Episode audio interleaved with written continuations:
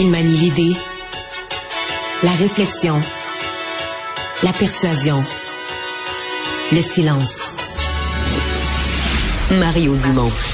Informé, cultivé, rigoureux. Il n'est jamais à court d'arguments. Mario Dumont. Pour savoir et comprendre. Bienvenue à l'émission. euh, Bon, mardi après-midi, oui, semaine de trois jours. On est tenté de dire lundi, mais il y en a déjà une de passée en congé dans cette semaine. Euh, bon, une grosse journée dans l'actualité. Il y a le ministre de l'Agriculture qui vient de lancer euh, une initiative. Euh, on va lui parler d'ailleurs en cours d'émission. Il vient de lancer une initiative Tournée du Québec, 8 millions de budget pour euh, le bien-être animal. Donc, euh, on part de l'idée qu'il y a depuis la pandémie beaucoup plus de gens qui ont des animaux à la maison. Donc, ça a amené toute une nouvelle dimension là, dans les, euh, les gens qui doivent élever ces petits animaux de compagnie. Euh, on a déjà fait un certain ménage, je pense, dans les dernières années, dans les lieux qui étaient pas appropriés, mais on veut, comme on dit, passer une autre couche. Tout de suite, on rejoint l'équipe de 100% Nouvelles. 15h30, c'est le moment d'aller retrouver notre collègue Mario Dumont. Bon après-midi. Mario. Le tweet du premier ministre François Legault, euh, où il a partagé une chronique de Mathieu Bock, Mathieu Bock-Côté, dis-je, qui avait été écrite vendredi dernier, donc vendredi saint. Le titre de la chronique, c'est Éloge de notre vieux fonds catholique. Et M. Legault s'est permis d'écrire ceci. Le catholicisme a aussi engendré chez nous une culture de solidarité, ce qui nous distingue à l'échelle continentale.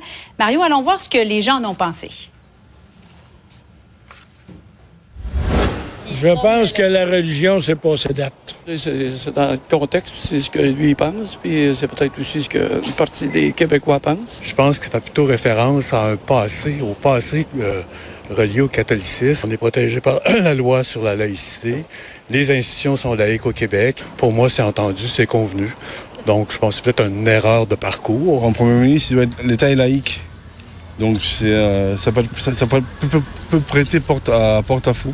Je suis pas pour ou contre qui parle, mais euh, l'État est laïque. Qu'un premier ministre en- parle comme ça, bien, je pense qu'il doit encore réfléchir. Il a son idée, euh, moi j'ai la mienne, puis euh, non, je pense pas qu'il y ait de, de fluff-là qui va se faire avec ça. là. Ça me dérange pas du tout, là. faut pas rester accroché sur tout ce que c'est qui pourrait se dire, parce qu'on n'aurait pas fini encore d'en parler de plein d'autres choses. Mario, un tweet courageux du premier ministre ou malhabile? Ou trop tôt? Ben, euh, certainement pas au bon moment, là, parce qu'il y a quelques jours auparavant, Ouais. on était en train d'avoir euh, une, euh, une discussion sur la prière dans les écoles, etc. Donc, c'est une, euh, tu sais, c'est un moment, là, c'est une circonstance où, puis. C'est parce que c'est toujours risqué. À Twitter, euh, tu parles à coup de, de, de quelques dizaines de mots. T'as pas beaucoup de nuances dans ta pensée, là. Hein? C'est comme juste un, comment on dit, un petit flash, là. Et c'est sur un sujet aussi délicat pour un premier ministre de parler avec cet outil-là. euh, il prenait, euh, il prenait certainement un, un risque. Euh, sur le fond, moi, je pense qu'il dit quelque chose. Moi, fondamentalement, c'est ce que je pense. C'est-à-dire, l'État est laïque. Mais je veux dire, le Québec n'a pas à renier euh, tout son histoire, tout son passé. Euh, dire, les églises sont là partout dans nos villages, euh, euh, avec un clocher, euh, toutes les rues. Tu te promènes à Montréal, une rue sur deux porte le nom d'un saint. euh, tu sais. Donc ça, c'est la réalité du Québec. Et, et le texte, ce qui, est- ce qui est drôle, c'est que le texte de Mathieu Bock-Côté, qui s'appelle Éloge de notre vieux fonds catholique, mais quand on le lit bien, tu sais, dès le départ, Oui. Mathieu Bock-Côté dit on ne fait que des reproches, on ne dit que du négatif sur l'Église catholique. Il lui-même dit dont une bonne partie est, est- est justifiée, c'est-à-dire que euh, il y a des affaires. Méfiance à l'endroit de l'argent, la réussite, la Oui, modernité. puis après ça, ben, tout ce qui s'est passé avec le, le clergé, puis les enfants, puis les, les agressifs. Donc, une bonne partie est justifiée. Mais il dit un mais, là. C'est pas, faut pas tout jeter. euh, c'est quand même ce qui a permis aux Français de perdurer. tu sais. Donc, il ramène euh, des éléments de notre histoire. Mais même ces éléments, ces éléments-là font pas l'unanimité. Ce matin, je recevais le professeur Lamoureux, là, le politologue Lamoureux, qui lui est un vrai, un vrai amant de la laïcité pure, pure, pure. Ben lui, il rit l'histoire du Québec, il la lit pas comme ça. Puis c'est que on a, on a maintenu le français à l'encontre de l'Église catholique. Alors même cette lecture-là est pas, est pas partagée par tous les Donc c'est pour ça que M. Legault s'avançait quand même dans quelque chose. Maintenant. Dans, tu sais, je serais curieux de faire un sondage juste parmi les gens qui ont voté CAC la dernière élection. Euh, je suis convaincu qu'il y en a trois quarts qui sont contents, là, qui pensent vraiment ça, puis qui sont contents qu'il l'ait qu'il l'ait dit, puis euh, tu sais, font pas la mesure de dire aurais-tu dû le dire, pas le dire. Les gens ont le sentiment que c'est des choses que c'est comme si on a honte. Les, gens ils, simplifient ça. C'est comme si on a honte du passé du Québec. Dans tout ce qui s'est fait au Québec, tout ce qui s'est bâti, on a honte de ça. On veut cacher ça. Et tout ce qui se dit qui va à l'encontre, tout ce que François Legault dit qui va à l'encontre de ça, qu'on n'a pas honte de notre passé, euh, que ce soit bien dit, bien formulé au bon moment. Il y a bien des Ouais. gens qui sont contents de En ça. même là. temps, de dire que c'est grâce au catholicisme qu'on est davantage solidaire, sachant tous les scandales qui se sont produits.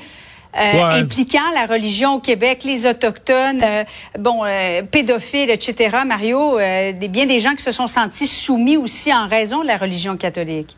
Ouais, ça, euh, je sais pas. euh, est-ce que c'est à cause du, du est-ce que c'est parce qu'on est une minorité, euh, syndicalisme a pris Mm. une grande force, étant donné qu'on maîtrisait pas nos entreprises, nos entreprises, on n'avait pas de gens d'affaires québécois avant la Révolution tranquille, ben, toutes nos entreprises étaient étrangères, ça a amené une mentalité syndicale. Fait que j'ai plus de misère avec ce bout-là. Pour moi, il y a, il y a- je dis pas que c'est absolument faux. Puis même ce matin, euh, avec Philippe Vincent Foisy en ondes, on avait, on avait la Oui. discussion. Lui, il a grandi dans le Montréal plus à l'ouest, là.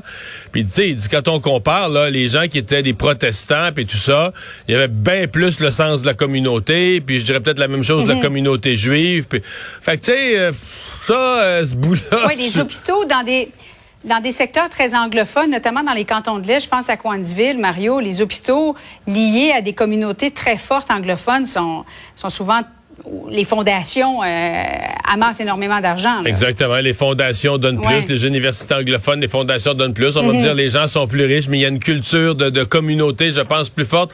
Alors c'est pour ça que ce bout-là, euh, c'est c'est- c'est moins, euh, c'est moins que, que l'Église à certains moments, l'Église catholique, a maintenu, a servi de foyer. Là, tu sais, quand il y avait quasiment plus de pouvoir francophone, a servi de foyer pour maintenir le français, maintenir une appartenance.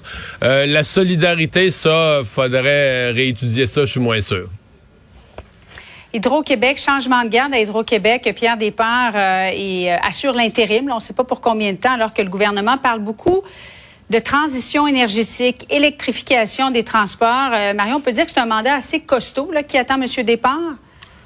Ouais, mandat costaud puis pas dans le sens que il est pas vraiment président avec je sais pas euh, fait c'est le mandat du futur président d'Hydro-Québec qui est costaud mais lui on sait pas est-ce qu'il tu sais s'il est là pour un an ou deux comme intérim ben là on serait tenté de dire et donnez-y coup des franges puis il faut qu'il se mette au travail s'il est là pour deux mois le temps qu'on trouve quelqu'un d'autre faut pas s'illusionner Oui. je, pense qu'on s'en est déjà parlé j'aime pas tellement cette notion d'intérim j'aime pas tellement la façon dont le Mais gouvernement pourtant, il y a toujours eu des intérims, hein? Avant Mme Brochu.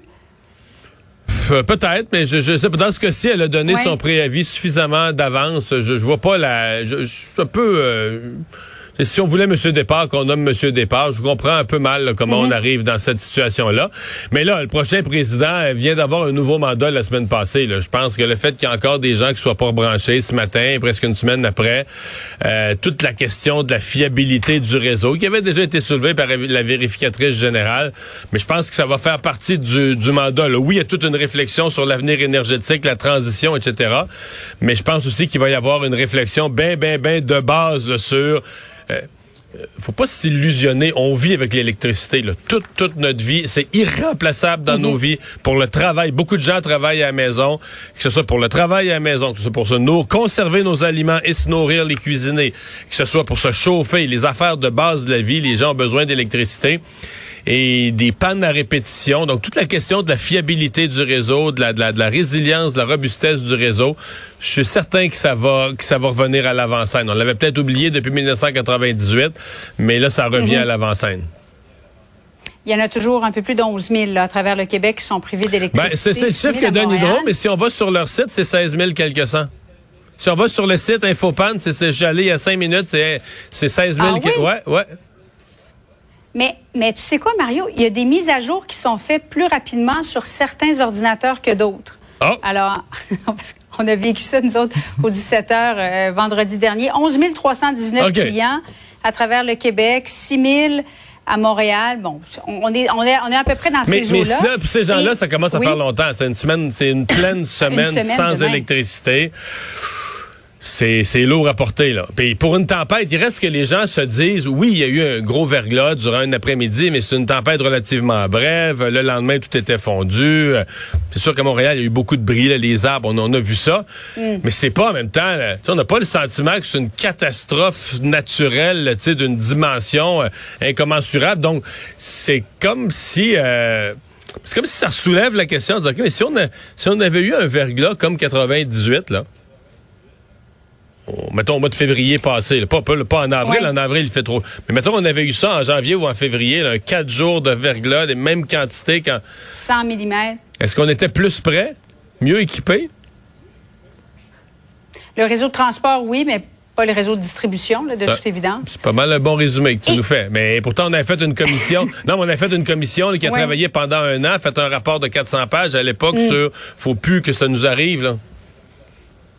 Et ça a mis au jour un problème que même plusieurs propriétaires de RPA ne connaissaient pas, la fameuse liste, parce qu'au départ, on a dit on va rebrancher les hôpitaux, les CHSLD, les RPA en priorité. Mais dans les faits, c'est pas ça qui s'est passé en raison d'une liste euh, d'RPA acheminée au ministère de la Sécurité publique, mais c'est le ministère de la Santé qui doit mettre à jour cette liste-là. Euh, on a parlé à un propriétaire d'une RPA qui a retrouvé l'électricité dans l'ouest de l'île de Montréal seulement euh, au cours des dernières heures. Écoutons euh, ensemble ce qu'il avait à dire. Les RPA sont gérés par la santé, par le réseau de la santé. C'est eux autres qui fournissent les listes de centres hospitaliers, centres de soins longue durée et centres de, de résidences privées pour aînés. c'est quand même sous le euh, la juridiction du ministère de la Santé. Donc, on travaille en collaboration avec eux pour mettre à jour les listes incluant avec Hydro-Québec pour la priorisation du rebranchement. C'est parce que si les propriétaires ne déclarent pas comme faut au, euh, ministre de la Santé, au, au ministère de la Santé, ils ne seront pas sur une liste. Je ne peux pas répondre pour le réseau de la santé, mais on travaille pour nous assurer qu'à l'avenir, on a une bonne priorisation. Alors, Mario, tu as deviné que c'était pas le propriétaire de la RPA, mais plutôt les autorités à la Ville de Montréal. Mais ça a mis au jour une espèce de cafouillage de listes où même les propriétaires eux-mêmes de la RPA n'étaient pas au courant. Oui, mais il y a des conséquences à ça. Là. Je veux dire, euh, il y a des ben aînés qui ont été enfermés. Exemple, des aînés qui ont des problèmes de mobilité, qui sont en marchette, plus d'ascenseurs, qui restaient sur des étages. Il y en a qui n'ont pas pu, pas pu quitter leur étage, pas pu se rendre à, la salle à manger pendant, euh, pendant toute la semaine, euh, étaient mm. prisonniers finalement de leur étage parce qu'ils pouvaient pas faire... Ben, même, je pense beaucoup d'aînés, là, faire des 6, 7, 8, 9, 10 étages d'escalier, là, c'est pas, pas tout le monde qui fait ça. Donc, il y a eu des conséquences c'est un exemple. Là. quand je dis euh, on s'était fait un beau rapport pour dire à la prochaine fois on va être prêt, puis ça nous arrivera pas. Mais même des mhm. choses de base comme celle-là, euh, la mise à jour des listes pour avoir un rebranchement dans le bon ordre, ça avait pas été euh, ça avait pas été bien fait. Et là, on ressort. on, on, ressort avec beaucoup de questions. Là. On sort, je veux dire, de la semaine passée avec beaucoup de questions. Mario, merci beaucoup. Bon après-midi à toi. Au revoir. Salut.